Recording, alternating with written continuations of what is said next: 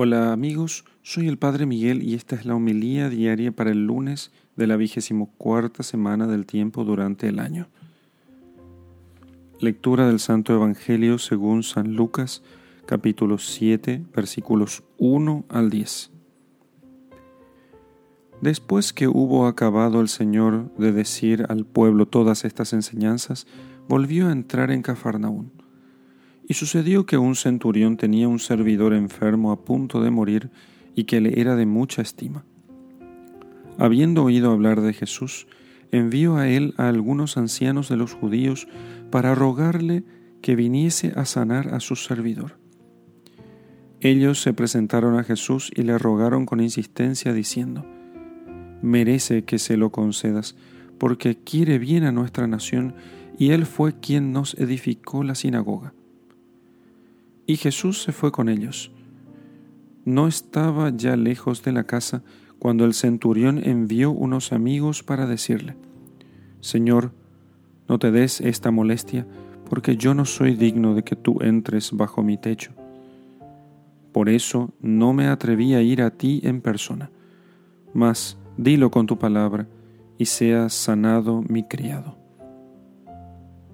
Pues también yo, que soy un subordinado, tengo soldados a mis órdenes, y digo a éste, anda y va, y al otro, ven y viene, y a mi siervo, haz esto, y lo hace.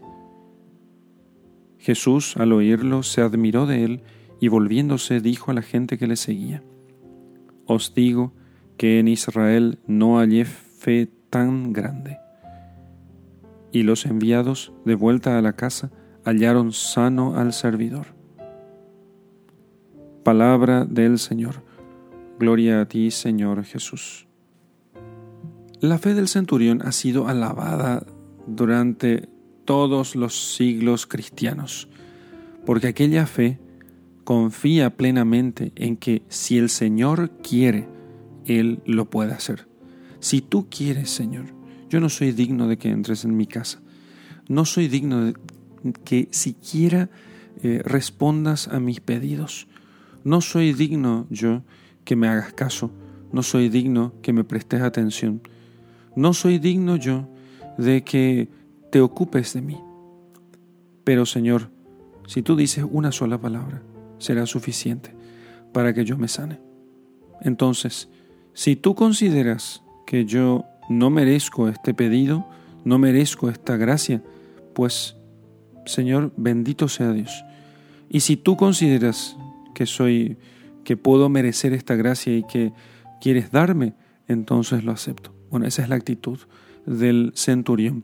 Entonces, su fe consistía principalmente en creer que Dios le concedería el don si quisiera y si no quisiera, pues entonces él también lo aceptaría sin ningún problema.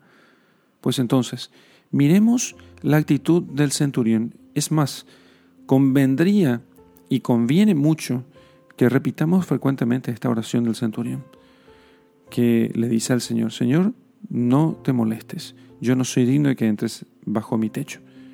Entonces, pero eh, por eso no me atreví a ir a ti, pero di una palabra y sea sanado mi cuerpo. De hecho, en la liturgia repetimos, Señor, no soy digno de que entres en mi casa, pero di una palabra eh, y seré sanado. Solamente basta una palabra, Señor, y seré sanado si es que tú quieres. Confiemos entonces en el Señor, confiemos en que Él tiene poder y no intentemos chantajearlo, muy por el contrario, reconozcamos nuestra bajeza, reconozcamos nuestra miseria y entonces veremos cómo ese ejercicio de humildad mueve mucho más a Dios, mucho más que mil ejercicios de piedad. No es, no es eh, ninguna otra cosa que mueve a Dios, sino la humildad.